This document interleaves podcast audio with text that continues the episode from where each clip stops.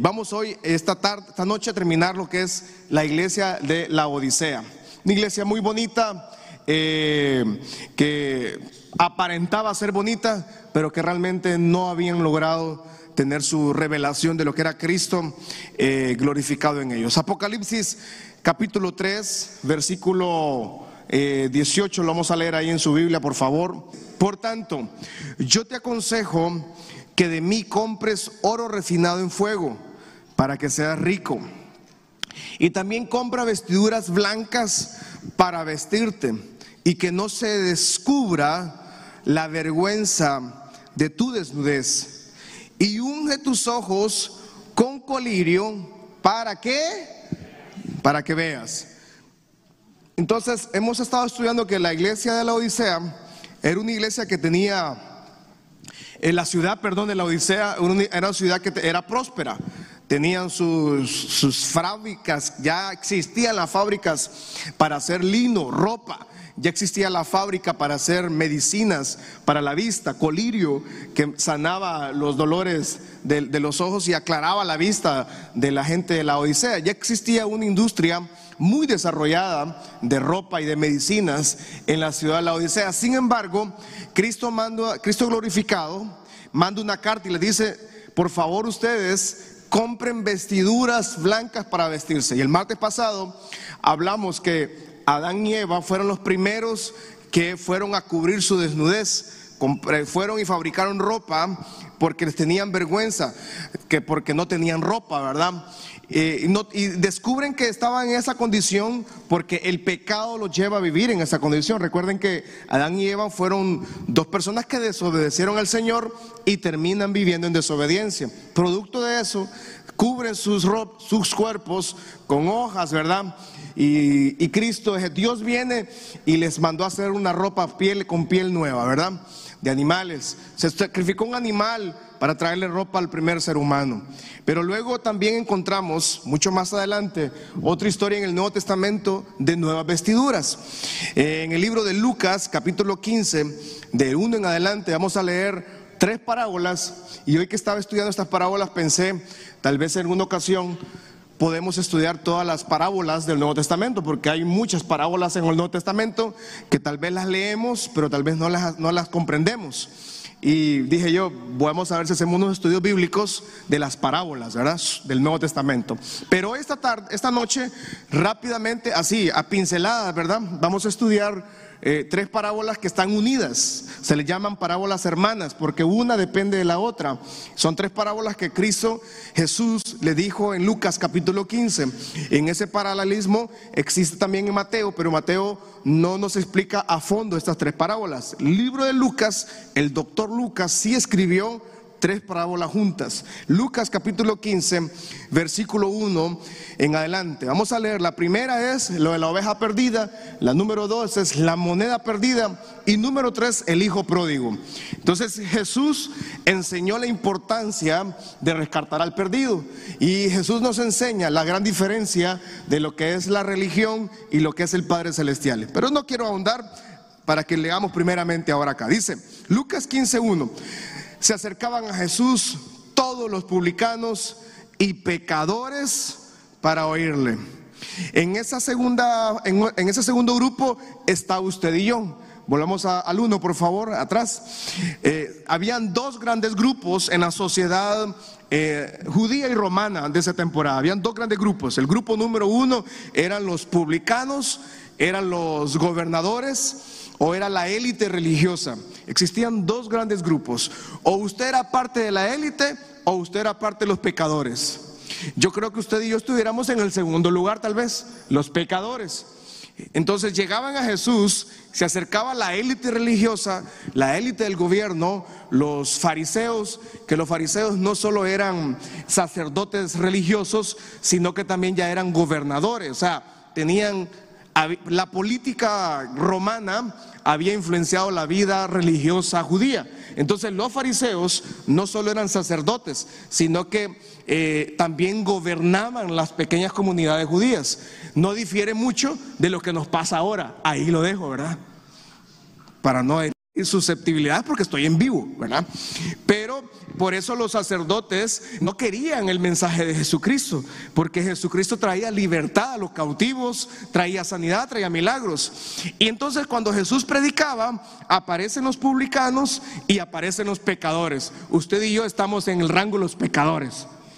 Solo que usted y yo ya somos, ya somos restaurados, ¿verdad? Amén. Pecadores arrepentidos. ¿Cuántos son pecadores pero arrepentidos ya? O sea, pero en esa segunda fase estamos todos acá. Y dice que llegaban todos a escuchar a Jesús. Versículo 2, ahora sí, ya una vez explicado. Dice que los fariseos, los escribas, murmuraban y decían, ¿cómo es posible que este a los pecadores recibe? Y no solamente recibe a los pecadores, dice que con ellos come. Con ellos come. O sea, no solo los recibía, para, los fariseos, los saduceos, todos los feos, no el problema no solo era que Jesús los recibía, porque Jesús era un rabino, él ya era una persona importante dentro de las sinagogas. Pero para ellos no solo el problema era que lo recibía, el problema para ellos no entendían cómo es que Jesús comía. O sea, para ellos era algo terrible. ¿Cómo es que Jesús, un rabino, se sienta con, en la mesa con los pecadores, porque para el fariseo, para el escriba, para los publicanos, para todo este gremio de la élite religiosa y de gobierno, los pecadores eran inmundos. No, no, tenían, no podían acercarse a las autoridades.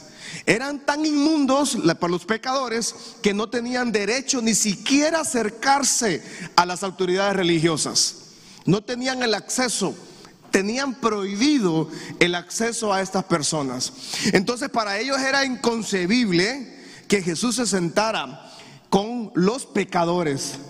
Y Jesús, por eso es este mensaje para la iglesia de Odisea, porque comenzamos con este, versículo y vamos a terminar con un versículo similar en Apocalipsis capítulo 3, versículo 19, si no me equivoco. Jesús comía con los pecadores. Qué maravilloso. Es como que usted llegue Jesús y Jesús llegue a su casa a comer. Qué maravilloso sería eso, ¿verdad? ¿Te se imagina eso? Y pero fíjese que tal vez usted no lo tiene ahí personalmente, pero Jesús ha llegado a la casa y a comer con usted muchas veces. Pasa que a veces lo sacamos, hermano. A veces en la casa de Jesús en la mesa y todo el mundo empleitándose ahí, ¿verdad? No, Jesús, no, Entonces Jesús sale y queda en la puerta porque Jesús, nuestra, nuestra, nuestra creencia bíblica, Jesús es tan respetuoso, nuestro Padre Celestial es tan respetuoso que Él nos, nos da la libertad de tomar decisiones. Las demás religiones del mundo no existe esa libertad. Pero en Cristo nosotros tenemos algo que se llama libertad para tomar decisiones. Y muchas veces Jesús lo sacamos de la casa, hermano. Dice que Jesús llegaba y comía con los pecadores, se sentaba con la gente inmunda.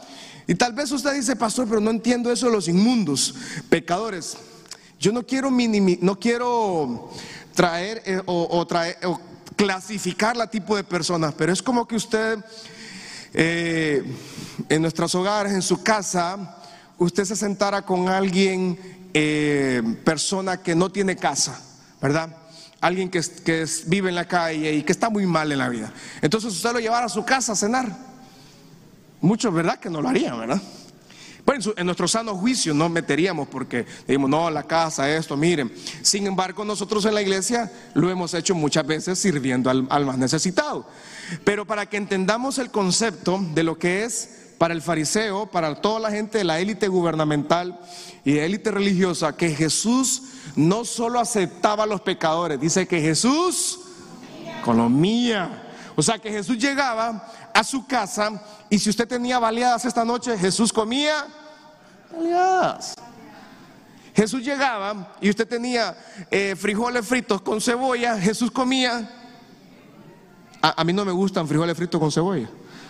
Pero mi esposa me dice, pero yo siempre le pongo, me dice. Bueno, le digo yo, pero déjame. Déjame que yo diga que no me gusta, pero siempre me pone cebolla, dice, ¿verdad? Pero Jesús dice, no había problema, Jesús llegaba y comía. Para ellos era un tema que Jesús entrara a las casas de los pecadores. Eso era terrible para ellos aceptar eso. Y como Jesús lo está escuchando, él relaciona tres, rápidamente tres parábolas. Versículo 3 dice, aquí vamos a ver, entonces él le refirió esta parábola diciendo, ¿qué hombre de ustedes, teniendo cien ovejas, si pierde una de ellas, no deja las 99 en el desierto y va tras la que se perdió hasta encontrarla? Y cuando la encuentra, la pone sobre sus hombros triste, la golpea, la regaña, la pone sobre sus hombros y se pone él gozoso. Y al llegar a la casa dice que no solo llega a la casa solo, dice que reúne a sus amigos y vecinos y les dice, amigos, vecinos, familia, gócense conmigo porque he encontrado mi oveja que se había perdido. El versículo 7 dice, y les digo que así habrá más gozo en el cielo por un pecador que se que por 99 justos que ya no necesitan de arrepentimiento. Porque acá estamos hablando del mensaje a la iglesia. Yo no estoy acá en una campaña, en una cruzada evangelística. Estamos hablando a la iglesia, ¿verdad? Dice, entonces Jesús le dice, este pecador, dice, es una ovejita que el, pastor va por esta oveja, va y la busca y la encuentra y la trae de regreso, deja a las, a las, a las 99 ovejas, las deja guardaditas, las deja al cuidado de alguien y va y busca esa oveja. Que diga, habrá más gozo en el cielo, o sea que cada vez que un pecador se arrepiente, en, la, en el cielo hay fiesta. ¿No le parece maravilloso eso? Pero ¿será que algún día el cielo no hay fiestas? Porque ya no hay gente que quiera arrepentirse. ¿Será? Bueno, puede ser que todos los días debería haber fiesta, pero dice Jesús mismo, le está enseñando que todos nosotros éramos como una oveja que nos habíamos descarrilado, ovejas con malas decisiones, ovejitas que tomaron mal camino, ¿verdad? Pero gracias a Dios que vino Cristo y dice la, la gran diferencia es que la, ovejita no busca al pastor, el pastor va y busca a la oveja. Entonces Cristo dice, yo soy ese pastor que voy y busco las ovejas. Gracias a Dios que Dios nos encontró a nosotros. ¿Cuánto de gracias a Dios que Dios le encontró a ustedes? En su momento de mayor angustia, en su momento de mayor soledad, qué bueno que Dios no, no fuimos nosotros que le buscamos a Él, fue Él que nos encontró a nosotros. Cuando glorifican que Dios tuvo misericordia de nosotros y nunca dijo, ay, ya se fue su oveja. En la iglesia, usted me dice, pastor, ¿y usted en la iglesia como pastores cómo hacen? No, uno busca las ovejas, pero es que hay ovejas que le salen bien mal creadas a uno, fíjate. Y, y, esa gente sale bien mal creada a uno y le dicen cosas feas a uno, pero uno como pastor entiende que son ovejitas descarriadas y que necesitan la misericordia del Señor y necesitan venir al Señor porque para, para el Señor dice que hay fiesta en el cielo cuando ellos vuelven a la casa del Señor. Y acá todos los que estamos acá, mire esto, todos los que estamos acá, yo creo, todos conocemos una ovejita que se perdió en el camino. Antes me la mando todos los que conocemos una oveja que se nos ha descarrilado, ¿verdad? Todos conocemos a alguien y a veces qué, qué difícil es que no quieren volver al Señor, ¿verdad? Pero uno tiene, el pastor dice que va, busca las ovejas y las trae nuevamente al redil. Oramos al Señor que todas esas ovejas que se han ido vuelvan al redil. Levante su mano al cielo, diga, esas ovejas que se han descarrilado, trataremos de traerlos nuevamente a la casa del Señor. Hay fiesta cuando un pecador se arrepiente. Ya, seguramente nosotros hemos provocado que muchas veces hayan fiesta en el cielo con cuánto pecador ha venido aquí a arrepentirse el Señor. Versículo 8. Segunda parábola. No puedo, tendríamos que predicar un martes completo solo de la oveja perdida, pero no podemos hablar solo de la oveja perdida esta noche. Entonces vamos a hablar de la segunda parábola que se relaciona eh, el doctor Lucas. Hace tres parábolas para hablar del hijo pródigo. ¿O qué mujer? Que tiene 10 dracmas, si pierde una dracma, no enciende la lámpara y barre la casa y busca con diligencia hasta encontrarla. Y cuando la encuentra, reúne a sus amigas, porque las mujeres van y le dicen a las amigas, y, y les dice, amigas, gócense conmigo, porque he encontrado la dracma que se había perdido. Y les digo que hay gozo delante de los ángeles de Dios por un pecador que se arrepiente. Lo leemos todo, por favor, a la cuenta de tres. Así os digo que hay gozo delante de los ángeles de Dios por un pecador que se arrepiente. Eh, la segunda aplicación que da Jesús entonces, mire lo estoy tratando que nos transportemos a ese momento. Jesús tiene a toda la gente, a los pecadores, tiene a los enfermos, tiene a todo el mundo y tiene a los, a los enemigos de él.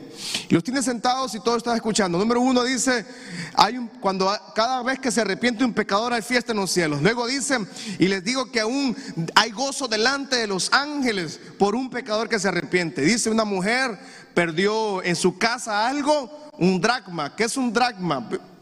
Eh, para traerlo al siglo XXI, es como, es como una pulsera. Hay unas pulseras ahora que tienen diferentes diamantes o pelotitas de, como de joyas. ¿ah?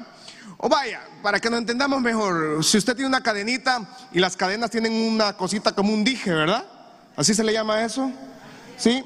Y si se pierde ese dije, eh, ¿qué? entonces la mujer va y lo busca porque no se va a ver bien esa cadena o esa pulsera sin eso. O para que tal vez lo hagamos más sencillo, el anillo de las mujeres, cuando se casan, normalmente, ¿verdad? Las mujeres tienen su anillo y esos anillos tienen un pequeño diamante. Se supone que los novios demos eso cuando nos casamos a la esposa, ¿verdad? Se supone, ¿verdad? Si usted no lo ha dado, dele a la señora algo, hombre. Ah, porque usted tal vez, ni modo, se casaron por obligación. Cómprele un anillo a la doña, hombre. Pero bien, amén, hombres. E, entonces, esos anillos tienen unos diamantitos y a veces esos diamantitos se zafan y se caen. Entonces, entonces dice Jesús, una mujer no puede estar sin ese pequeño diamante y busca, enciende la luz y comienza a buscar ese diamante por toda la casa hasta que lo encuentra, dice. Y se alegra tanto que lo publica en Facebook, lo publica en TikTok, Encontré el diamante. Solo que en Honduras, si usted lo publica, después lo van a robar, ¿verdad? Pero entonces no lo publica. Pero dice que esta señora se alegra tanto que le dice a las vecinas, encontré. Y entonces Jesús nuevamente le dice, hay fiesta en los cielos cuando un pecador se arrepiente. Enciende una luz. ¿Y qué es esa luz? Es Cristo Jesús en nosotros. ¿Cuál es la luz que a nosotros nos alumbra la vida? Es Cristo Jesús en nosotros. Luego en la tercera parábola, en el versículo 11 dice, también les dijo, un hombre tenía dos hijos y el menor de ellos le dijo a su padre, papá, dame la parte de los bienes que me corresponde. Y dice que le repartió los bienes. No muchos días después, juntándolo todo el hijo menor, dice que este se fue lejos a una provincia apartada y ahí desperdició sus bienes viviendo, living la vida loca, viviendo la vida loca. Este jovencito agarró la herencia, exigió la herencia que tenía, tenía derecho a pedirla así. No era el tiempo de recibirla, no. Su papá sabía que le iba a ir mal, sí o no. Sí. ¿Y por qué el papá no lo detuvo? A ver, papás, ¿Por qué? Le dio la libertad. Y eso es lo que hacemos los papás, ¿o no? O sea, hay una temporada que nosotros podemos educar a los hijos y tomar decisiones por ellos. Pero hay una temporada que los huirros quieren tomar, sus hijos quieren tomar la decisión que quieren tomar. ¿Y qué hacen los papás? Vaya, golpéese pues. Vaya, haga, testimonio pues. Vaya, que, lo, que, la, que la vida lo macanee y después, y después ¿qué hacen los hijos? Regresan a la casa y, y los papás y las mamás o los abuelos y las abuelitas tienen una frase que dicen, te lo Pregunto en esta noche, ¿a cuántos nos dijeron esa frase? Te lo... Digan todos los, todos los papás que estamos aquí conmigo, te lo... Pero los hipotes como los hipotes ahora se lo saben todo. Entonces ese muchacho, este hijo pródigo que habla la tercera, la tercera parábola, es similar a ese jovencito que siente el derecho de hacer lo que él quiere hacer. Y ahora pues mire que no es nada nuevo esto, pero encontramos la frase de que los hijos dicen, o los adolescentes y jóvenes ahora dicen, es mi vida, es mi cuerpo, yo voy a hacer lo que quiero hacer cuando quiera, donde quiera y con quien quiera.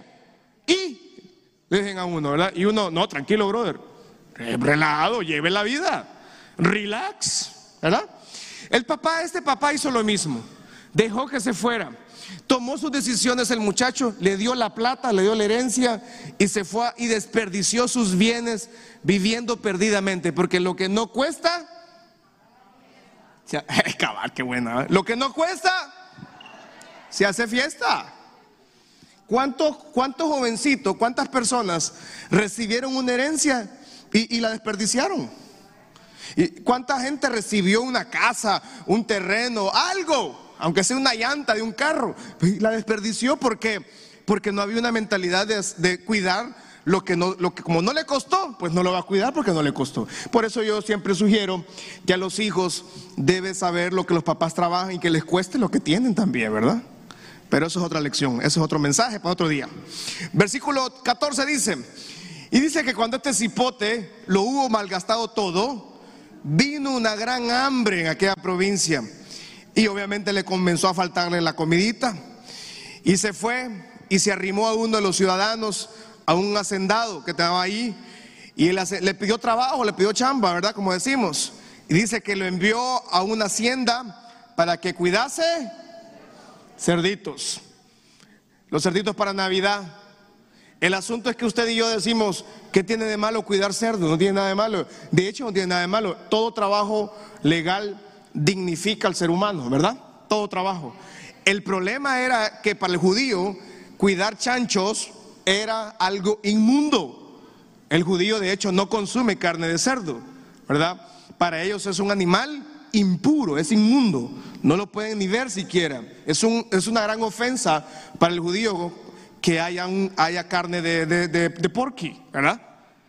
Y entonces este muchacho que quedó tan bajo, cayó tan bajo su vida, que terminó cuidando lo más inmundo en la vida de un judío, que es cuidando cerdos. Versículo 16 dice, deseaba llenar su vientre de las algarrobas que comían los porquis, pero nadie le daba, o sea, que ni los cerditos le daban comida a él, ni los chanchitos, hermano. Y volviendo en sí dijo, ¿Cuánta gente trabajando en casa de mi padre hay? Y ellos tienen abundancia de pan y yo aquí que perezco de hambre. Me levantaré e iré a quién dice. Leamos ese versículo por favor. Uno, dos, tres. Me levantaré e iré a quién. Y le diré, Padre, contra ti y contra el cielo.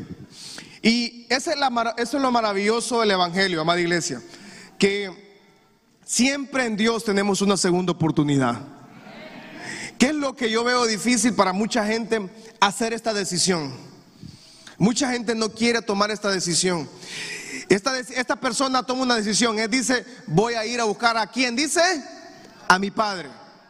Y mucha gente quiere, quiere que la solución venga de una persona y las personas no pueden solucionar sus problemas. El único que puede solucionar nuestros problemas es nuestro Padre Celestial. Por eso es que eh, Cristo, Jesús les está enseñando esta parábola, le dice, la decisión de una persona es levantarse, dice, o sea que este joven se levantó de la porqueriza y si usted es de campo o tuvo un familiar o su papá o su abuelo tenía una finquita o una casa de campo, las porquerizas son lo más inmundo que hay en una casa de finca. ¿Cuántos visitaban la casa de sus papás y que tenían una finquita? Vamos a ver, y, tenían una porqueriza al fondo. Ese era el lugar más puerco, extremadamente sucio, horrible. Ahora, a la hora de comer chicharrón, todo el mundo comía, ¿verdad?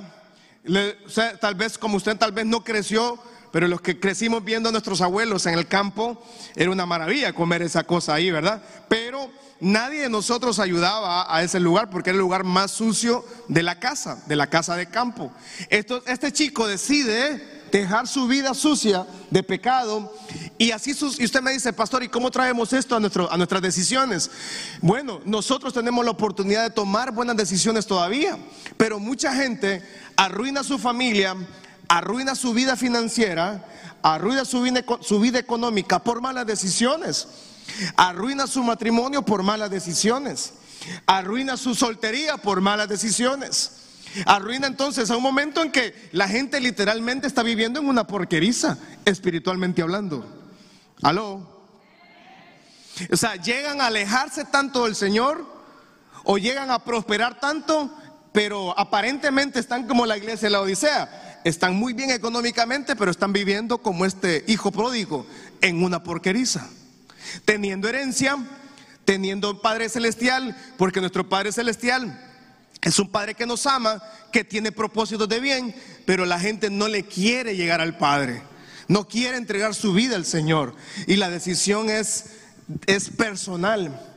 Cualquier tema que usted está pasando, usted esta noche podemos levantarnos e y podemos ir a nuestro Padre Celestial. Y ese Padre Celestial que tenemos es un Padre Celestial que nos levanta y nos restaura y nos prospera. Dice amén esta noche. Versículo 19 dice, ya no soy digno de ser llamado tu hijo, hazme como a uno de tus jornaleros. ¿Qué hace el papá entonces? Levantándose, vino a su padre y cuando aún el hijo venía muy lejos, un jovencito con una ropa, me imagino, asquerosa, ¿verdad? Como un indigente, fue movido a misericordia. Su papá corrió, se echó sobre su cuello y le besó. Versículo 21. El hijo le dijo al papá, he pecado contra el cielo, contra ti, y ya no soy digno de ser llamado tu hijo.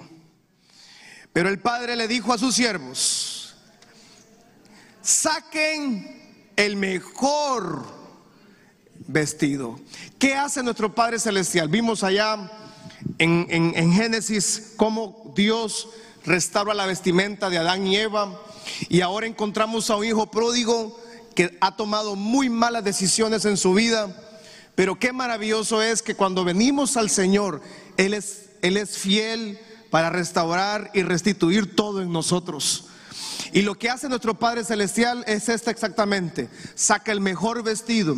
Y por eso Dios le dice a la iglesia, Cristo le dice a la iglesia de la Odisea, compren nuevas vestiduras para cubrir su desnudez. ¿De qué desnudez estamos hablando? No estamos hablando de desnudez física, estamos hablando del hombre y la mujer que cae en su propio pecado, que cae en la religiosidad, que se aleja del Señor, cae en una, en una, en una tibieza espiritual. La iglesia de la Odisea era una iglesia tibia espiritualmente. No entendían, no querían entregar su vida al Señor. Y me parece trágico extremadamente trágico cuando este mensaje lo estoy predicando y, tal vez no es popular, pero qué bueno es que todavía podemos escuchar este mensaje y decir, yo creo que esta noche yo puedo enmendar mi camino. Yo creo que esta noche mi familia puede caminar mejor. Yo creo que esta noche mis generaciones pueden caminar mejor. Yo puedo venir al Padre, arrepentirme y dice que el Padre pone sobre nosotros una vestidura nueva. Es una vestidura no de vergüenza, es una vestidura de autoridad, es una vestidura que tal vez el mundo nunca la puede dar, pero es una vestidura que tiene la autoridad del poder de Cristo Jesús. Esta noche usted también puede recibir esa vestidura. Diga conmigo, yo ya he recibido esa vestidura, pero renuevo mi vestimenta en el Señor. ¿Cómo renovamos esa vestimenta? Venir al Señor y Él nos renueve esa vestimenta. No estamos hablando de la ropa, del pantalón o zapatos, estamos hablando espiritual.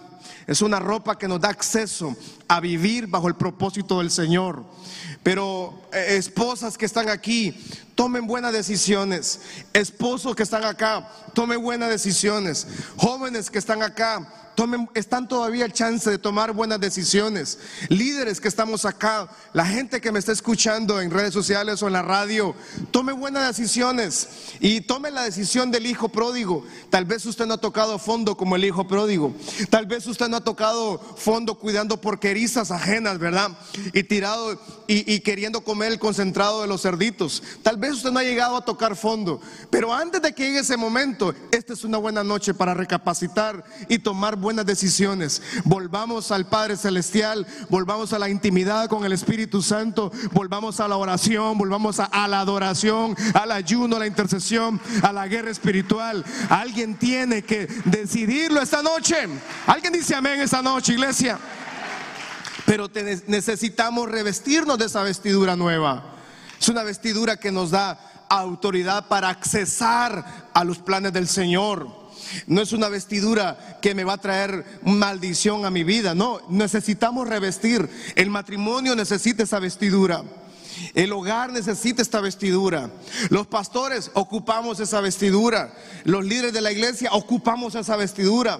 Es una vestidura de bendición, es una vestidura de autoridad. Pero el mundo se encarga de ponernos vestiduras de maldición vestiduras de pobreza, de enfermedad, de, autoestima, de, suicidio, de mentalidad de inmundicia, de iniquidad, traer maldiciones al hogar. Pero venimos al Señor, Él nos quita toda esa vestimenta y nos pone una vestidura de bendición. Levanta sus manos al cielo, dígale Señor, gracias Dígale gracias por esa vestimenta que has puesto en mi vida. Gracias por esa vestimenta en mi hogar. Gracias por esa vestimenta en mi familia. Te doy gracias por esa vestimenta eh, que me das para mi trabajo, para mi empresa, para lo que tú me has puesto allá en el trabajo que usted tiene, en la fábrica, en la compañía, en su negocio, en su emprendimiento que tiene. Donde quiera que usted esté, usted tiene una vestidura celestial. Es una vestidura que ha sido rociada con la sangre del cordero y le da autoridad a vivir en el propósito del Señor. Alguien dice amén en esta hermosa noche.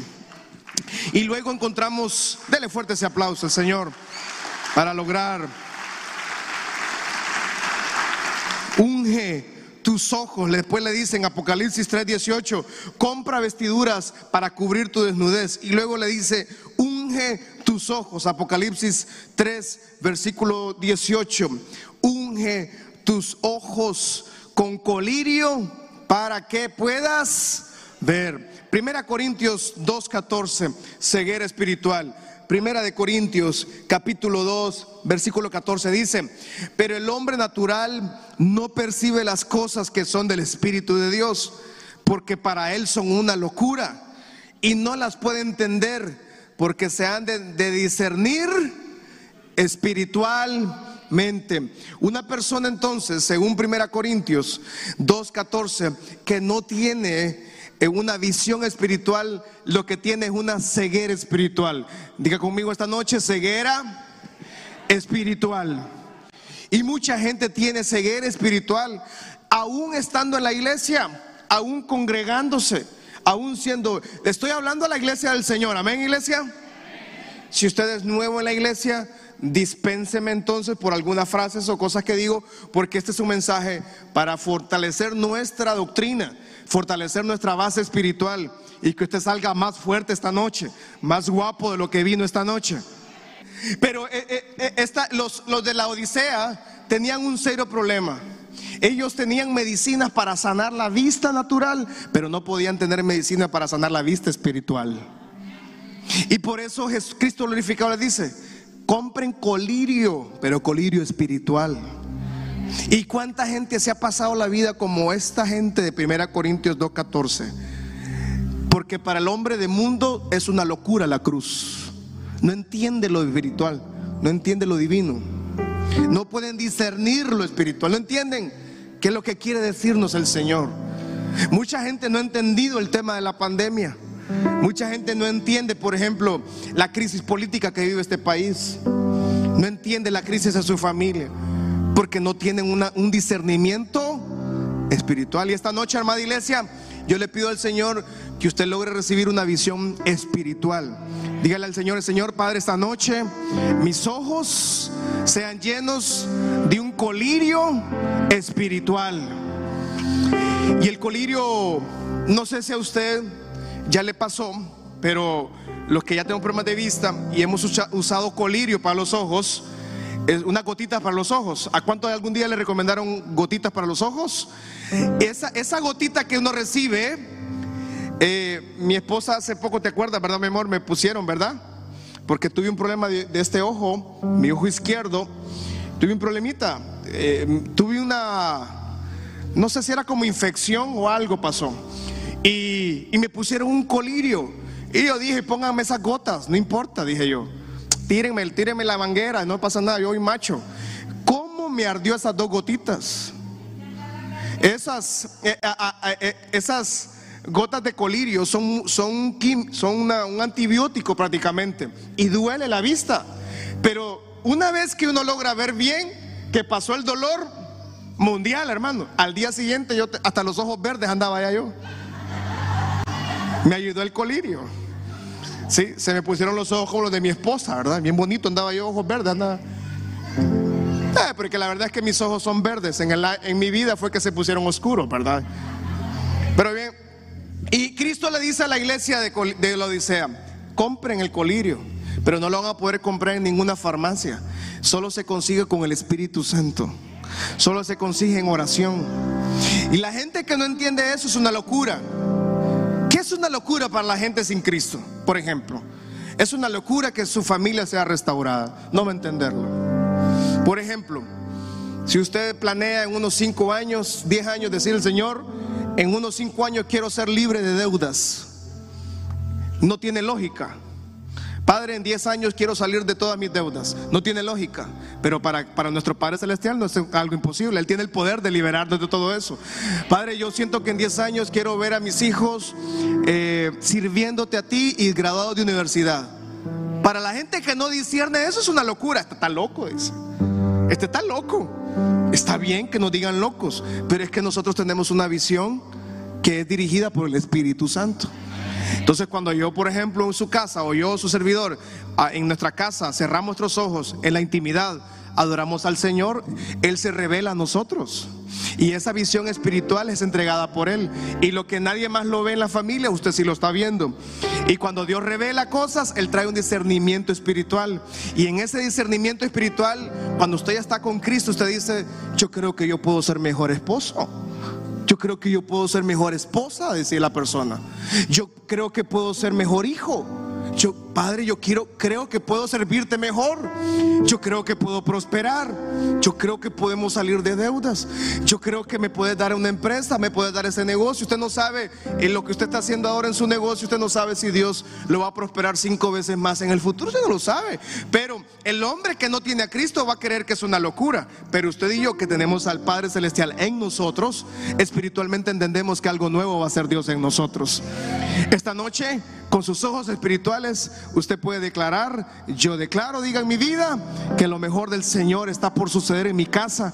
Diga, con la vista espiritual, mi familia restaurada, mis hijos son restaurados, mis finanzas restauradas. En la visión espiritual, diga, nos vemos sirviendo al Señor, nos vemos siendo fiel al Señor, nos vemos siendo generaciones benditas en el Señor. Es una locura para la cruz, la gente. Para nosotros no es una locura, es poder del Señor. Job capítulo 42, versículo 5. Dice Job 42, 5, después de pasar todo lo que le pasó a Job, ¿verdad? Que también es merecedor de un estudio bíblico de un año por lo menos, libro de Job. Dice, lo leemos todos por favor, uno, dos, tres, de oídas mas ahora, mas ahora, Job, la historia de Job es terrible, ¿verdad? Tremenda. No podemos estudiarla esta noche, obviamente, ¿verdad? porque nos iríamos en Navidad. Pero después de todo lo que le pasó a Job, Job dijo algo, de oídas te había oído. Y muchas veces, iglesia, nosotros solo hemos oído del Señor. Muchas veces solo escuchamos. Nos han dicho, allá, sí, mi papá me contó, mi, familiar me contó, mis amigos, mis primos me han contado. De oídas te había oído. Pero yo oro al Señor que nosotros no nos quedemos solo con lo que hemos escuchado, sino que usted y yo también nuestros ojos puedan ver la gloria del Señor. ¿Cómo vamos a ver la gloria del Señor? Manifestada en su familia. No solo que escuchemos, escuché un testimonio, escuché lo que le pasó a mi familia, escuché lo que Dios hizo allá, no solo escucharlo, ahora sus ojos también. Amada iglesia, antes de que termine este año, sus ojos puedan ver manifestada la gloria del Señor. Alguien le cree al Señor en esa noche, vamos, alce sus manos al cielo, diga, mis ojos verán, vamos, dígalo con fe, mis ojos verán cumplidas las promesas del Señor dadas a mi vida. De oídas te hemos oído, mas ahora nos preparamos porque nuestros ojos verán la gloria del Señor. Vamos, dígalo, nuestros ojos verán. Dígalo con fuerza, casa mi Mis ojos verán manifestada la gloria del Señor. Y terminamos con Apocalipsis 3, 20 al 22. La cena. La cena está lista. He aquí, yo estoy a la puerta y llamo. Si alguno oye mi voz, abre la puerta. Entraré a él, cenaré con él. ¿Y qué, qué hacía Jesús con los pecadores? ¿Qué hacía? Comía. ¿Qué está haciendo Jesús con la iglesia de la Odisea? Le dice, yo estoy en la puerta, estoy tocando. Está a la puerta, no, no, ni siquiera mandó correo. Está a la puerta, dice. Estoy tocando la puerta. Ábranme la puerta. Si ustedes deciden abrir la puerta, yo entraré ahí. No solo los voy a visitar, sino que voy a cenar con ustedes y ustedes. Y esta palabra cenar en griego no es la palabra, eh, no es la palabra que de visita esta palabra en griego original se deletra de esta forma, deipnon, deipnom, con una P en medio, deipnom, que significa intimidad, comunión. O sea, ¿cómo le explico esto? Eh, si usted tiene una reunión familiar, cumpleaños, qué sé yo, usted quiere tener una cena, por ejemplo, ¿verdad? Y quiere reunir a la familia o las cenas de fin de año que tenemos todos en el hogar tal vez, el 31. Esa reunión se vuelve de dos, tres y cuatro horas a veces, ¿verdad?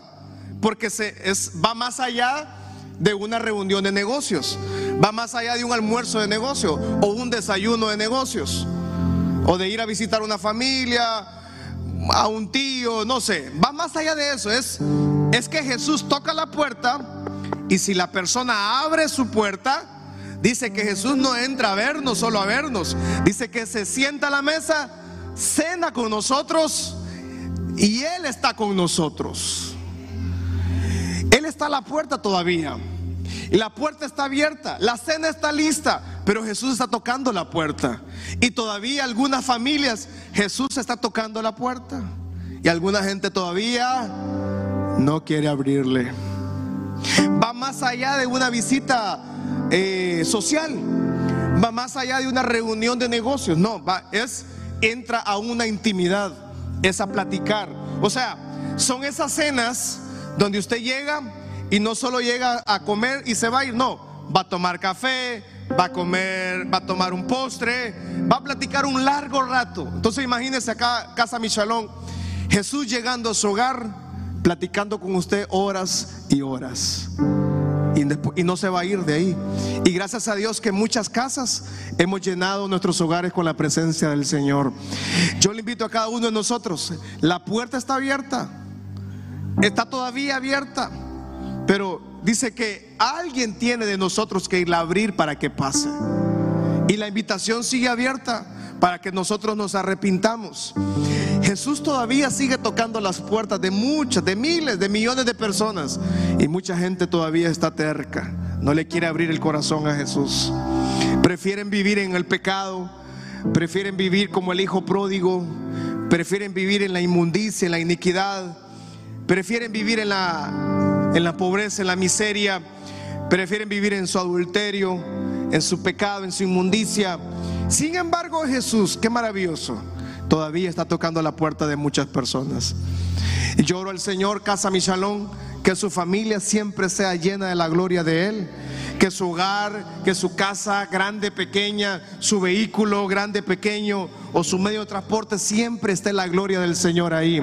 Que Él nunca se aparte de nosotros, que su presencia nunca se aparte de su familia, que la presencia del Señor nunca se aparte de ninguno de los que estamos aquí.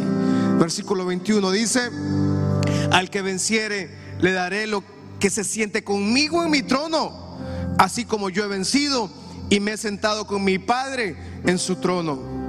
El que tiene oído, oiga lo que el Espíritu dice a las iglesias. Iglesia La Odisea tenía un grave problema. No querían abrir la puerta a Jesús. Eran cristianos, iban a la iglesia, vivían muy bien, tenían mucha plata, tenían buena ropa, tenían buenos carros, tenían buenas medicinas, buenos doctores, pero no querían abrir la puerta a Jesús. Qué terrible es que nos pasemos una vida en una iglesia y nunca haberle abierto las puertas a Jesús. Qué terrible puede ser que nos pasemos incluso sirviendo en la iglesia, siendo líderes en la iglesia y nunca haberle abierto la puerta a Jesús. Este mensaje es para nosotros la iglesia. Este mensaje es para usted y para mí. Me incluyo yo, nos incluimos todos los que estamos aquí. No estoy tratando de manipular, ni tampoco de traer una humillación, una vergüenza a su vida, de ninguna manera. Lo que estoy tratando de traerle a usted es que a pesar de que yo predique también, o que usted es líder, o que usted es miembro de la iglesia hace muchos años, tenemos que abrir la puerta a que Jesús venga a nuestra casa. Que Él sea siempre nuestro invitado, nuestro huésped de honor en cada casa en el trabajo, en la familia, en los negocios, donde quiera que usted esté, Jesús siempre esté con usted. El que tiene oído, oiga lo que el Espíritu está diciendo a nosotros. Él está a la puerta nos sigue tocando la puerta, nos sigue esperando. Él es un caballero. El Padre Celestial nos da, nos da la libertad como al Hijo pródigo. Tome usted las decisiones, tome la plata, tome lo que quiera hacer, pero es su decisión lo que quiera hacer. Haga con usted lo que sea. Y Dios nos da la libertad de hacer lo que queramos en la familia, en el hogar. Nos da la misericordia. ¿Cuánta gente todavía está viviendo en la pura misericordia del Señor? han tomado extremas malas decisiones, pero la misericordia del Señor todavía tiene esperanza. Y espero que esa misericordia siga en ustedes, pero espero más que la gente abra su corazón al Señor Jesucristo. Él sigue tocando la puerta, pero necesitamos abrirle la puerta al corazón. Familia Michalón, este tiempo, antes de que termine este año, haga que su casa siempre esté la gloria del Señor, siempre esté la presencia del Señor. Matrimonios que estamos aquí, nuestro, yo sé que es difícil, yo sé que es cansado. La agenda, siete días a la semana, trabajar, hijos, deudas, pagos, acá, eh, tema de los medios de comunicación, crisis política, crisis de todo lo que vivimos los matrimonios. Y los papás amamos tanto a los hijos que nos olvidamos de educarlos, de criarlos. Yo sé que es difícil, yo sé lo complicado. Yo soy papá también, soy esposo eh, y hago muchas cosas. Yo sé lo difícil que es mantener un balance en la vida. Pero qué maravilloso es cuando Cristo está con nosotros. Por difícil que sea, Cristo está en nosotros. Haga que su matrimonio sea lleno de la gloria del Señor. Que sus hijos sean llenos de la gloria del Señor. Su empresa sea llena de la gloria del Señor. Y que la gloria del Señor sea manifestada en cada situación.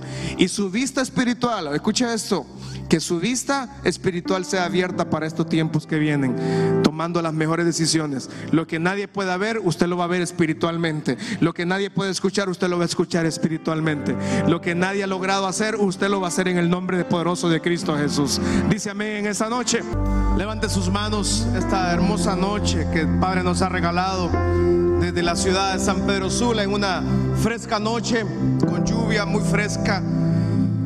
Pero alce sus manos al cielo, dígale al Señor, esta noche yo me revisto con tus nuevas vestiduras que me entregas. Yo me revisto con esas vestiduras de paz, esa vestidura de autoridad de tu Espíritu Santo, Señor. Y me despojo de toda vestidura de pecado, de toda vestidura de inmundicia. Y le damos espacio a esa vestidura nueva que el Padre nos entrega. Y dígale al Señor también esta noche, Afina mi vista espiritual, Señor. Dame esa vista. Quita de mí toda ceguera espiritual. Quita de mí toda ceguera que me ha llegado a tomar malas decisiones y no he logrado ver el mal. Afina mi vista espiritual, dígale el Señor. Mi vista espiritual en la familia, en los negocios, en los hijos, en mi vida eh, de servicio a ti en la casa del Señor. Afina mi vista espiritual en toda decisión que yo tome. Esta, esta noche nuestra vista sea ungida y refrescada con la unción del Espíritu Santo. Vamos, diga, mi vista sea llena con la unción, el colirio del Espíritu Santo ahí como está, y la gente que está en casita, por favor, ahí en su hogar, en su sala, en la cocina, donde quiera que esté, alce sus manos al cielo y revista de su unción esta casa, revista de su unción del Espíritu Santo para su familia.